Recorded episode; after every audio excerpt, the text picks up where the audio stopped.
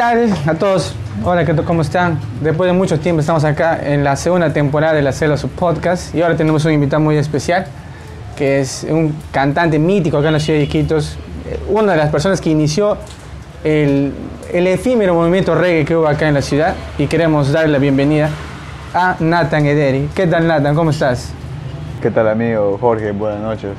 Sí, estamos acá para saber un poco más de Nathan porque cre- creemos que su trabajo como artista es importante acá en la ciudad, dejó huella, marcó un, un- hito acá en la ciudad, como mencionaba hace un momento, fue, fue el primer, el precursor del reggae acá en Iquitos. Pero vamos a empezar no sin antes eh, mencionar a nuestro auspiciador ahora. Tenemos un nuevo auspiciador en esta segunda temporada de entrevistas, que son Curichis Espaciales. Ya está. En eh, Teniente Pinglo 343, uno de nuestros excelentes curichis, pueden venir acá. Les va a atender nuestra querida amiga Mimi con mucho cariño. Incluso pueden venir acá. Estamos en sus instalaciones, como pueden ver. Es un buen ambiente, pueden escuchar música. Y muy recomendable los curichis. Hay de bastantes sabores, hasta de Oreo. Algo inimaginable, ¿no? Estamos acostumbrados a solamente comer curichis de aguaje, todo eso. Está buenazo, ¿no? de verdad está buenazo. Está chévere. espaciales, de verdad, gracias. Curichis espaciales. Y como ven, acá estamos con todas también las medidas de bioseguridad, con nuestro alcohol, respetando también los protocolos. Y vamos a empezar, Nathan, con la entrevista. Cuéntanos un poco sobre ti. ¿Quién es Nathan Ederi? Bueno, mano, Nathan Eder es un joven soñador que hace 12 años eh, se topó con la música, en verdad, por, casualidad, por un amigo, ¿no? Y me llamó la atención mucho la guitarra, bueno, al inicio solamente aprendí a tocar guitarra por un amigo, Mojarras. Y me cobra bien barato, mano, 50 lucas. y me cobraba por, por, por, por estar ahí con la guitarra, como que hueveando en realidad, porque tampoco era un maestro de guitarra, solamente sabía, pero no era un maestro. Pero igual yo estaba ahí y me gustó la guitarra, pero lo, creo yo lo que marcó diferencia fue que me puse una meta y mi meta fue ser una prim- primera guitarra de una banda. Entonces, y así empecé, ¿no? Me, me topé con, con, con Basofia, que fue la primera banda que, que, que me aceptó como guitarrista, porque al final hacía de todo, bajista, guitarrista, Y esa, esa banda tocaban punk, hardcore. el pan hardcore, claro, pues, ¿no? con, con, con, José, con Pampo, ahí también estaba Darío y Isaías, pues, ¿no? Y el otro José también, ¿no? Estaba- Claro, pues, José, claro. Ya, pues, mano, y chévere con ellos, pues, ¿no? Al final se desintegró la banda, yo también, ya, pues, viendo eso, yo también me, abrí, ¿no? Por medio de otra banda, con, con, con Contigo, ¿no recuerdas que tocamos, juntos un, par de años, ¿no? Con Erectus. Y de ahí, pues, eh, me topé con Ricky, mano, me topé con Baño Ricky, Común, con Baño Común. Común, pucha. Ricky me encuentra en la calle y me dice, mano, ¿quieres ser guitarrista de la banda? Que no sé qué, Baño Común. Y le digo, ya, pues, mano, va, hay, que pasar casting, pero, puta, ¿qué? Y verdad, pasé casting, mano, y pasé a Baño Común. De, no era el mejor guitarrista, de hecho, pero ahí cumplí mi primera meta. Mi primera meta era ser primera guitarra de una banda, pero hermano. Y ahí llegué con Baño Común, cumplí esa meta que me la puse a los 17 años. Y a los 21 años estaba cumpliendo, de 4 años. Obviamente había invertido en mi guitarra, había invertido en mi pedal, tenía los, los equipos, pues, ¿no? Entonces ahí, ahí en, ese, en ese transcurso de Baño Común, haciendo historia con esa gente, fusionando, inclusive este, ahí dimos los primeros inicios de reggae, Claro. fusionando el reggae con punk. Salió Curipán con, con en vivo y salió este Princesa de Baño Común. ¿no? Entonces, este, con, con Palomino me dice, Cholo, put-". yo le digo, Cholo, quise una banda reggae, a Palomino, pa, oye, Cholo, me apunto, yo también, me yo también, con Baño Común. Obviamente sin generar la desunión, sorry, y llegamos a, juntarnos con, con Adrián, mano, con, Pandita, que le. Yo, yo le digo a Pandita en la universidad, justo estábamos en la universidad, le digo, mano, quiero hacer mi banda reggae. Y él me dice, ya, mano, yo también, yo también quiero. Y la verdad, uno de, mis- de mis locuras de chivolo era, era- quería tocar con ese loco, pero, mano, porque es un, claro, compadre, porque un crack también, ¿no? es un buen músico, buena vibra. Porque debe tocar con su hermano, no con Diego. Pero Diego, no sé, mano, le faltaba algo. Pero Parita tenía toda la pinta de rockstar, toda, toda la locura, ¿no? Y me acepta para ser con Jairé, hermano. Y ahí, y ahí empezamos, hermano, con... O sea, Pandita fue el primer bajista. Claro, claro.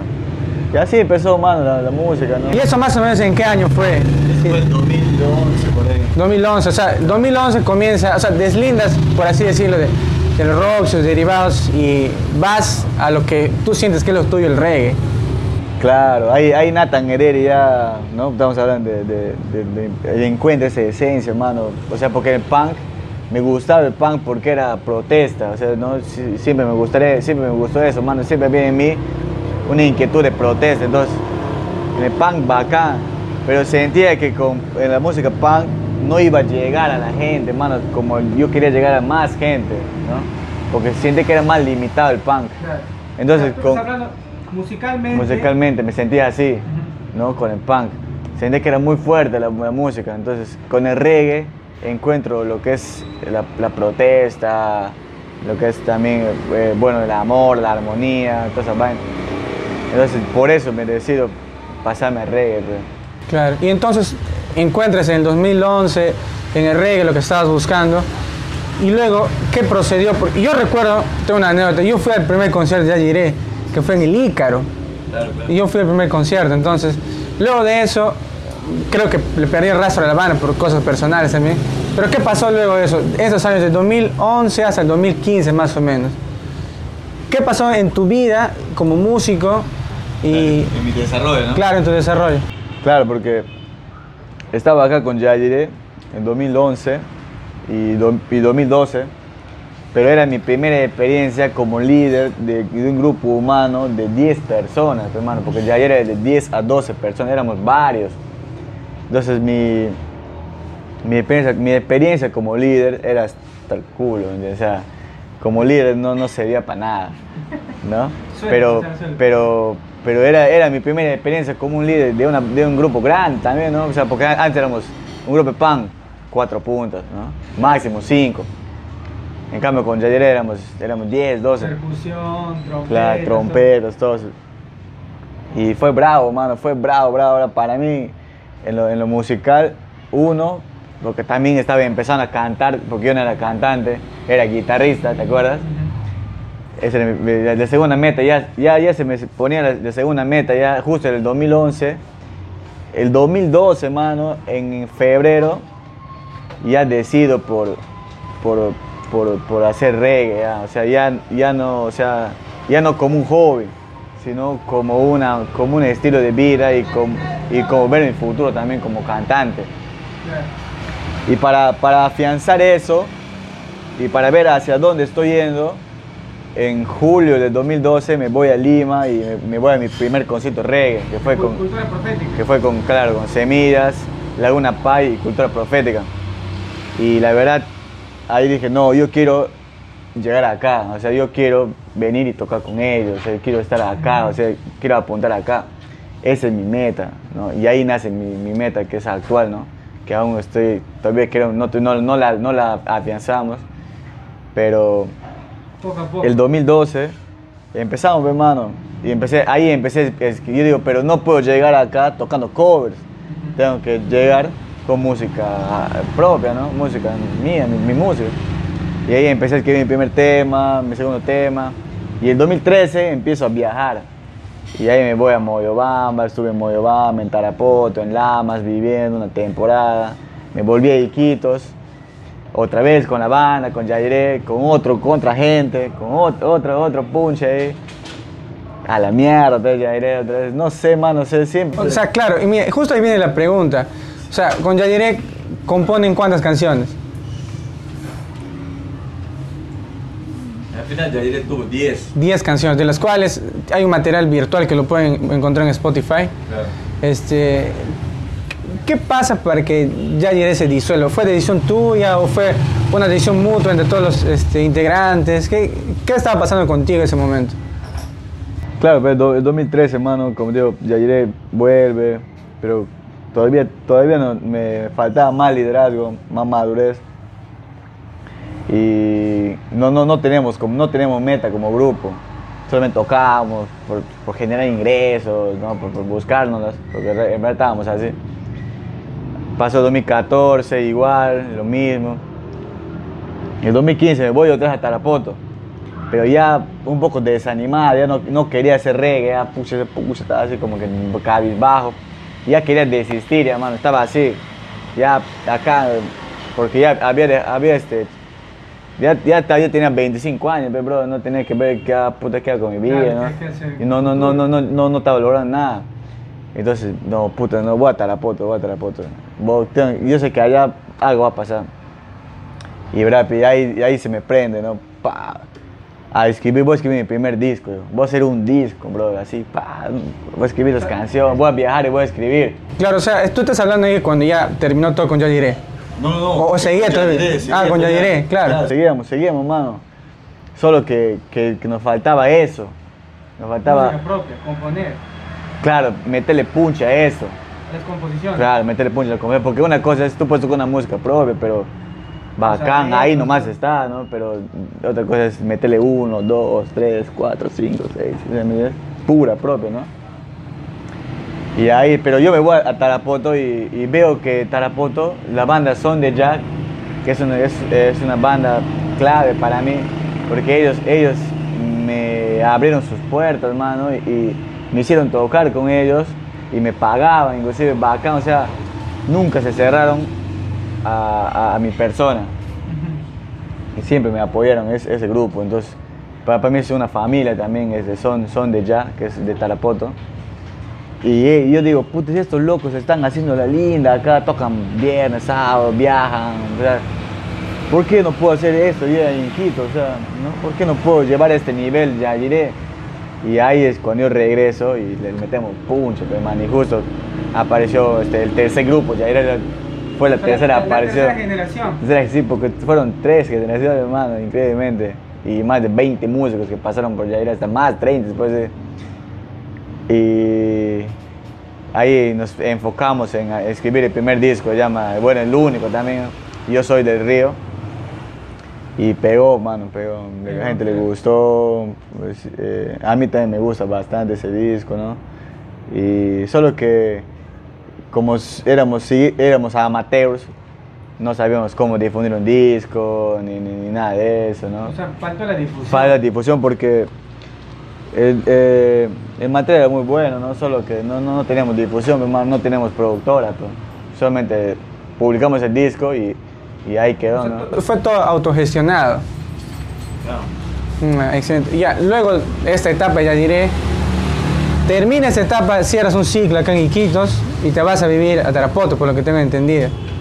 Y entonces ahí comienza una nueva etapa como músico, que es con la Murphy, tu actual grupo. A ver, quiero que nos cuentes un poco so- sobre esa transición con, con la Murphy ahora. Bueno, Yo me fui de, de acá de Iquitos a chambear en Tarapoto y me empecé bien, ¿no? Sin embargo, este, con el grupo de Son de Ya, que que, que yo estaba tocando a- con esa gente allá, ellos me presentan un brother, que es Ricardo Cruzalegui, que es el, de actual, el segundo guitarra de la Murphy, y me dice, "Oye, Hoy te, llevo a mi casa, bro, vamos, te invito a mi casa, ven. Te, te muestro mis equipos, me dice. Me voy. En su cuarto tenía batería, guitarra, amplia, amplia, bajo, voz, tenía todo. Toca, me dice, agarra tu guitarra, empieza a tocar, yo también. Le gustó mi música. La música de Yairé le gustó. Ya, pero me dice, ¿cuánto tiempo te vas a quedar? Me dice, no tengo tiempo, madre, voy a chambear, yo no tengo tiempo, tengo trabajo definido. Ya, pero hago- hago- hay que, tú tienes un repertorio, me dice, yo tengo un repertorio ahí de, de, covers, podemos hacerlo. Ya, pues me dice, y ahí nace la idea de hacer un grupito de, de covers, nomás hacer de patas. Y la cosa es que uno, eso lo convoca a la gente y aparecen pues, ¿no? los, que son ahorita la Murphy, pues, Nick, el baterista y Crisho, que es el bajista, el loco de Lamas. Y otro patita más, Álvaro y Joseph, que loco se, se fue, vino acá a Iquitos. sino él también es de la Murphy. Pero se viene acá a Iquitos, dejando a su primo, el bajista, pues él le llevó el bajista. Y ahí, pues, mano, estamos ahí tocando. Yo me regreso a Iquitos. Y, pero ya, y yo ya estaba, estaba, este, estaba con, con, con, con, con mi mujer, ¿no? Ya embarazada, pero hermano, y ese también fue un motivo en el cual yo me quedo allá en Tarapoto. Ya no, ya dije, pucha, ¿qué voy a hacer en, en Iquitos si no, si no hay, no hay, eh, eh, acá está mi familia ahora, pero iba a tener un hijo, pero hermano. O sea, eh, mi razón eh, que me quede en Tarapoto más que musical fue personal, ¿no? Fue, fue, fue eso, pues. Y, y eso dio nacimiento ya a la Murphy, ya, cuando veo que acá Yadir estaba así, media caña, con el videoclip, todo, todo bacán. Pero sentía que allá tenía todo, ¿me entiendes? Con, con el pata, con Ricardo, tenía todos los instrumentos, pero hermano. Entonces, ya, digo, ah, acá me queda, pero hermano. Acá estamos, o sea, bien, pero bro, ¿no? bien, o sea, la- y ahí la Murphy nace, ya, pues. Entonces la Murphy, o sea, tu futuro como músico lo ves con la Murphy. ¿Qué planes tienes con la Murphy? Porque por lo escuchado tienen, o sea, tienen algunos temas, pero no tienen un EP todavía, o sea, tienen singles, Claro, sí. Pero- Queremos optar por eso. pero no, no tienen planes de hacer un- un- una especie de Disco, un disco, claro. Bueno, como te digo, la Murphy, eh, te comenté, ¿no? la Murphy eh, nació por la presión de los patas. Toque, toque, toque, toque. Porque tocábamos hacíamos bulla, publicaciones en Facebook, la gente miraba. ¿Quiénes son? ¿Cuándo se presentan? ¿Cuándo van a tocar? ¿Ella quiere escuchar en vivo? Que no sé qué. Nos metía presión, mano, y la Murphy, ya, ya. Y ahí nace el nombre, pues ya, ¿qué nos van a poner? No, la Murphy, dice, chiquito, ya, la Murphy. Bacán. Los firmes de rey, bacán. Y así, mano, o sea, no, no fue muy pensado, ni debatido, ni nada, fue así de espontáneo. cosa natural, espontánea. Claro. El loco, seguro el loco, mi brother, tenía el nombre ya la, la mente, la banda. Y, con el pasar del, del tiempo, nos, nos fuimos encariñando, compenetrando y las, y los- y las cosas que, que, fuimos vi- viviendo en realidad con la Murphy porque fue muy rápido la- nuestro, nuestro, nuestro ascenso como grupo y nuestro crecimiento también. Que dijimos, aquí es, todos, estamos, bu- todo lo que estamos acá hemos buscado esto. To- to- O sea, buscamos el éxito, ¿no? Y creo que este es el camino y la Murphy tiene para, para, para, el, para el eso. ¿Pero por qué? Porque tenemos uno, que es la- los ensayos, y dos, tenemos dónde ensayar.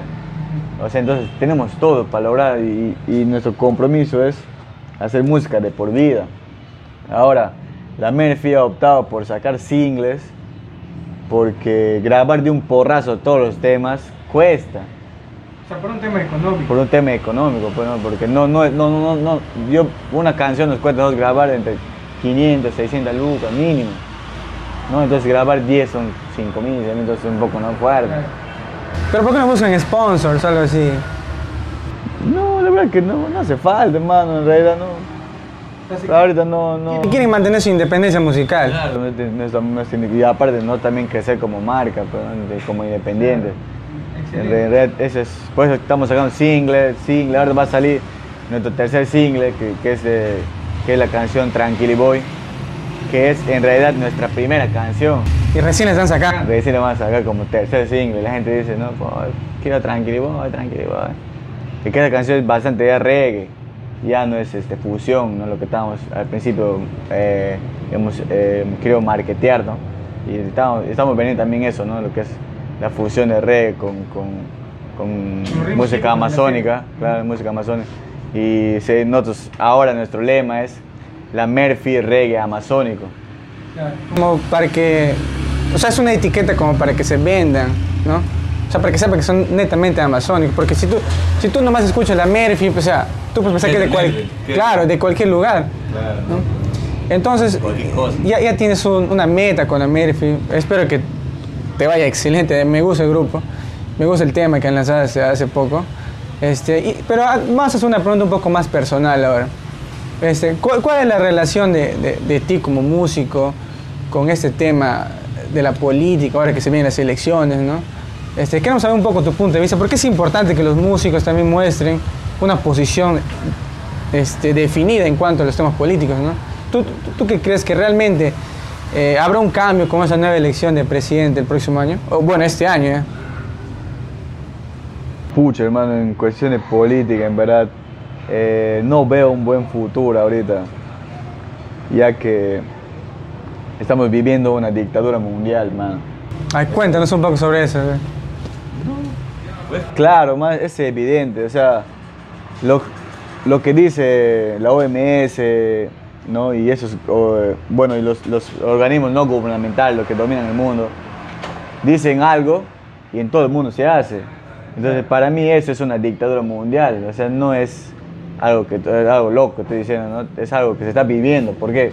Porque lo que se hace acá se hace en China y se hace en Estados Unidos, es lo mismo, se está viviendo. Entonces, esa dictadura ahorita está, eh, está severa y los políticos, entre quien entre, hermano, va a tener que bailar bajo esa dictadura y va a tener que aprender a sobrevivir con ella. Ese es el gran reto ahora. O sea, no hay, no importa quién sea elegido, igual vamos a estar bajo, bajo la misma sombra, por así decirlo. Bajo la, claro, eso es lo, lo que se vive, hermano, o sea, porque para mí los, los políticos, los, los, presidentes, lo que sea, son títeres.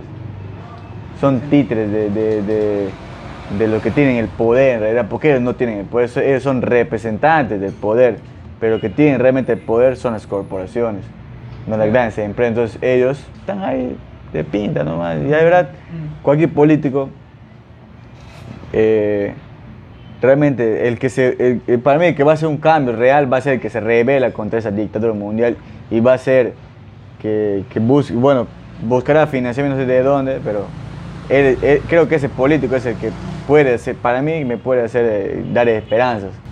Claro, entonces eh, esa visión que tienes, ¿se ha construido también en base a la cultura musical que tienes o es una perspectiva que ha nacido de ti por lo, por lo que como has mencionado hace, hace un momento, ¿no? por lo que realmente se vive y lo que se puede palpar dentro? O sea, ¿tiene relación ese pensamiento en tu actor como músico? Claro, mano. Eh, en mi música expreso lo, lo que, lo, que, lo que estamos viviendo, inclusive también narro eso, ¿no? O sea, hay, hay músicas que, como digo, Tranquilly Boy, que, la, que es la que vamos a lanzar, la compuse hace tres años, pero su letra es palpante ahora, ¿no? Es, es- toca, toca este, temas políticos y, y temas eh, coyunturales que está viviendo en la sociedad ahora. Excelente. Y como para terminar, queremos, un- queremos inmiscuirnos un poco en, en- en ti como persona, ¿no? ¿Tú qué opinas sobre el, el consumo de cannabis? Ahora que hace poco ¿no? un congresista dijo abiertamente, Televisión Nacional, que él sí consume cannabis y que no hay ningún problema con eso. Eso, ese estigma del consumidor de cannabis que, que es, es satanizado por la sociedad, que es vago, que es drogadicto, pero tenemos un congresista que lo hace continuamente. ¿Cuál cuál, cuál es tu relación con el cannabis? Porque creo que no es secreto que muchos de los cantantes de reggae más importantes de Latinoamérica tienen canciones a favor del consumo de cannabis y todo eso. Queremos saber tu perspectiva. Bueno, mano, estamos viviendo, estamos viviendo la época de, de la concientización del mundo sobre el cannabis. Y ya está demostrado que es una medicina. Y inclusive en Perú ya está legalmente como medicina. O sea, tú puedes usar tu cannabis como medicina. Entonces, este, el tema ya es más, ya es cuestión nada más de tiempo, de que se legalice, ¿no? Y que, y que obviamente se es normal de que, que gente pública lo acepte, ¿ya? porque se, se- se está normalizando en realidad, ¿no? Es co- como digo, cuestión de tiempo, nada más que no es de ahora en realidad esta lucha, es de años, de años, será pues desde los 80, por ahí, de 70, 80, que piden eso y que ha ido evolucionando en Estados Unidos y en los- como allá está más adelantado, es, ya, han- ya este, ya han ah, legalizado, inclusive hay estados que viven de eso, hay, o sea, hay economías que se mueven solamente por el cannabis, bro, o sea, eso, eso no ven lo- eh, eh, los empresarios acá, no ven la gente, o sea, ven, no, que es droga, es droga, pero mano, si, si hubiera una industria, generaría empleo, generaría ingresos, generaría, o sea, hay, hay un lado positivo, de hecho, también tiene su lado negativo, ¿no? Y eso no, no puedo negarlo, ¿no? O sea, la gente que, que no lo va a aceptar nunca, porque de repente su hermano es fumón, su primo es fumón, y, y también hay gente que, que, bueno, en mi caso, ¿no? Eh, que tengo un hijo, ¿no? Y la verdad tengo que guiarlo, ¿no? Tengo que, hacerle entender de que no, no, no, es algo fuera de lo común, es algo normal, no es el que, que lo podemos usar y, de una manera consciente, nada más, no, no meter la idea de que no, es una droga, que, que es lo peor del mundo. Eso es me, hacerle mal, hacer un, un, daño a un niño ¿no? o a cualquier persona en realidad. ¿Qué pasaría si al cannabis lo vendrían de otra manera? No sería como, como es ahora, un estigma, no sería, sería algo normal, brother. Excelente punto de vista. Y te preguntaba porque es necesario saber eh, qué es lo que piensan los músicos, ¿no? Como te mencionaba hace un momento, hubo un político que habló sobre esto y generó una controversia pues grande acá en, en el Perú. Y como tú dices, ya este, se ha autorizado el uso medicinal, pero acá la cuestión es si habrá alguna vez en el futuro, se aprobará una ley para el uso recreativo de cannabis. Eso también es un gran reto, es un gran reto. Sí lo van a hacer, mano. Sí lo van a hacer porque es una forma de combatir el narcotráfico. Aparte, ¿qué, ¿qué, decía Bob Marley? Bob Marley decía, ¿por qué el Estado no quiere que usemos cannabis? ¿Por qué? O sea, ¿qué hay detrás de eso? O sea, ¿qué pasa? ¿no? O sea, si es una planta, ¿por qué no quieren que lo usemos? Claro. Y ahí dice Bob Marley, si lo usamos, no, abriremos los ojos e iremos en contra de ellos. Por eso no quieren que la usen, dice. Es chévere. Nos despedimos con ese punto de vista que tienes. Eh, ha sido una excelente entrevista. Bueno, más que una entrevista, una conversación entre amigos porque nos conocemos desde hace varios años, ¿no? Y ha sido un placer tenerte acá y que seas nuestro primer entrevistado porque realmente estamos empezando esta segunda temporada. Queremos entrevistar a gente joven como tú, músicos, políticos, artistas, todo lo que se pueda para ver un punto de vista diferente, que no sea el mismo que se sientan obligados a ver un tema, sino que puedan hablar de cualquier tema que esté en la coyuntura y también, también sobre sus vidas y todo eso. Ha sido un placer tenerte acá y esperamos concretar otra entrevista más adelante. Quizás cuando, cuando ya seas una estrella, claro, claro, cuando seas una estrella de reggae internacional, cuando estés a la par de Willy Rodríguez ahí codeándote. Ojalá que te acuerdes de los inicios humildes. No, yo sé que va a ser así porque, y te digo así de corazón, porque hay bastantes amigos que son de mi círculo también, que te tienen mucho respeto y admiración, porque, porque tú has elegido un camino que no es fácil. Es el camino de ser músico en el Perú, que nunca va a ser fácil y espero de todo corazón, yo estoy seguro que te va a ir bien. Chévere, hermano. Mi hermano, gracias, gracias, gracias por las vibras, por la invitación, ¿verdad? Ya vamos pronto, ¿no? Con, con, con, más noticias y nuevas experiencias, hermano. Chévere. Contar, que contar en el espacio. Listo.